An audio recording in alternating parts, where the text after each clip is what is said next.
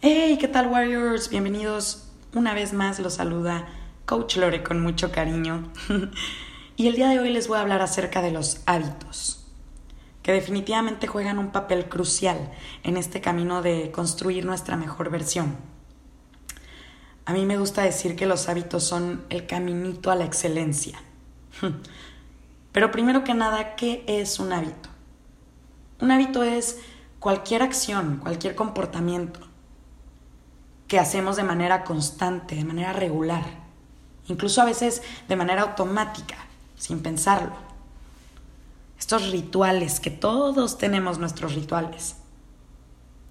No sé si te gusta tomarte un café justo cuando despiertas, si te gusta correr después de desayunar, ver la tele después del trabajo, lavarte los dientes después de comer. Todos estos son rituales, son hábitos. Y estos hábitos son un arma de doble filo. ¿Por qué? Porque si bien pueden ayudarte, acercarte, incluso permitirte lograr esa mejor versión que estás buscando, a veces también pueden estar alejándote, llevándote en la dirección contraria. Todos enfrentamos desafíos en la vida, eso ya lo sabemos, obstáculos, dificultades. Pero lo que define tu realidad y tus resultados actuales no es la calidad de estos desafíos, ni qué tan fáciles o difíciles sean, sino la calidad de tus hábitos, de estos rituales, que repites de manera constante. Lógicamente, siguiendo los hábitos que he tenido o que tengo hasta el momento, pues voy a seguir obteniendo los mismos resultados una y otra vez. Pero si mejoro mis hábitos, mejoro también los resultados. Y en este sentido, transformando mis hábitos, puedo transformar mi realidad. Te voy a regalar tres pasos efectivos para empezar a implementar hábitos que realmente te permitan lograr esos objetivos, esas metas, esa mejor versión que estamos buscando. Paso número uno y lo más importante es empezar a crear conciencia y a cuestionarnos más. ¿Por qué? La mayoría de las personas pasa gran parte de su vida en este estado automático, haciendo una cosa pero pensando en otra. Y en este sentido también vamos creando hábitos o rituales de manera inconsciente.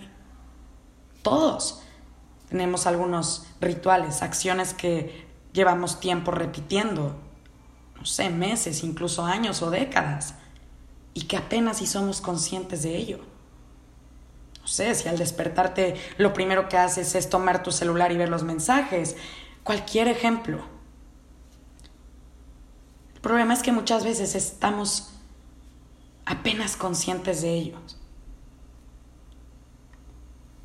Te recomiendo que hagas una lista donde empieces a identificar todos estos rituales, estos hábitos que tienes, empieces a hacerlos conscientes. Escríbelos, identifícalos, para que después puedas empezar a cuestionarlos. Y mira, yo sé que bueno o malo es un término muy subjetivo.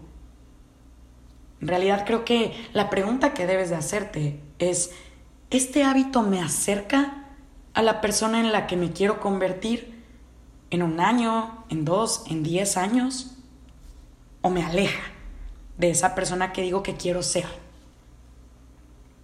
Y la verdad es que muchas veces la respuesta es evidente.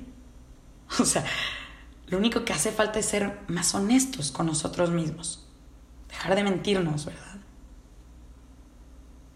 Nos gusta pensar que la gente exitosa es exitosa por suerte o, o por por talento, porque nació siendo un genio.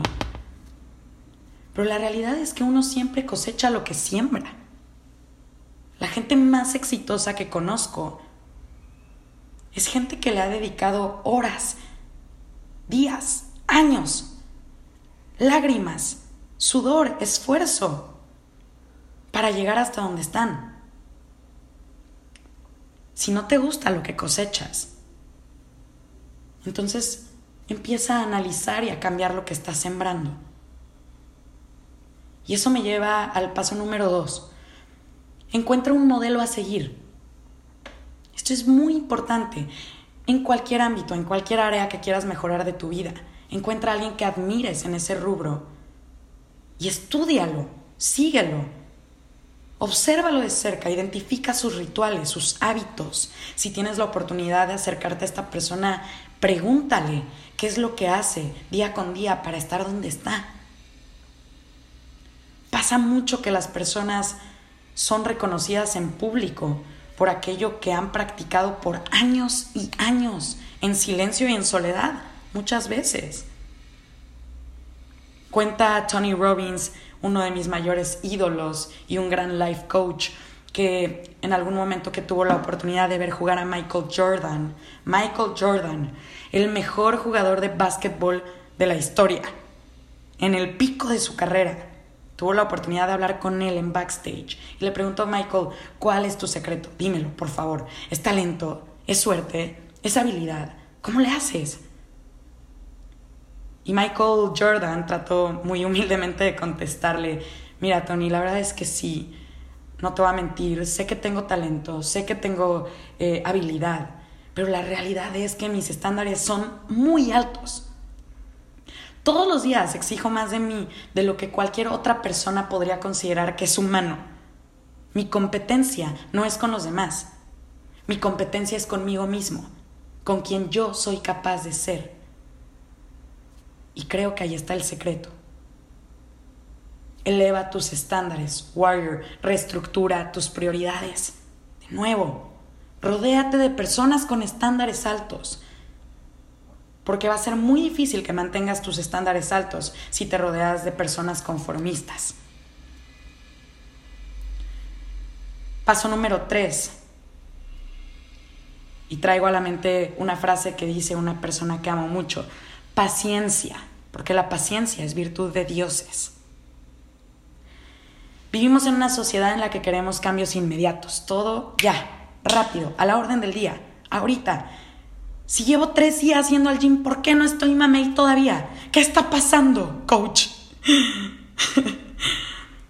está pasando que el cambio no es drástico, el cambio es progresivo.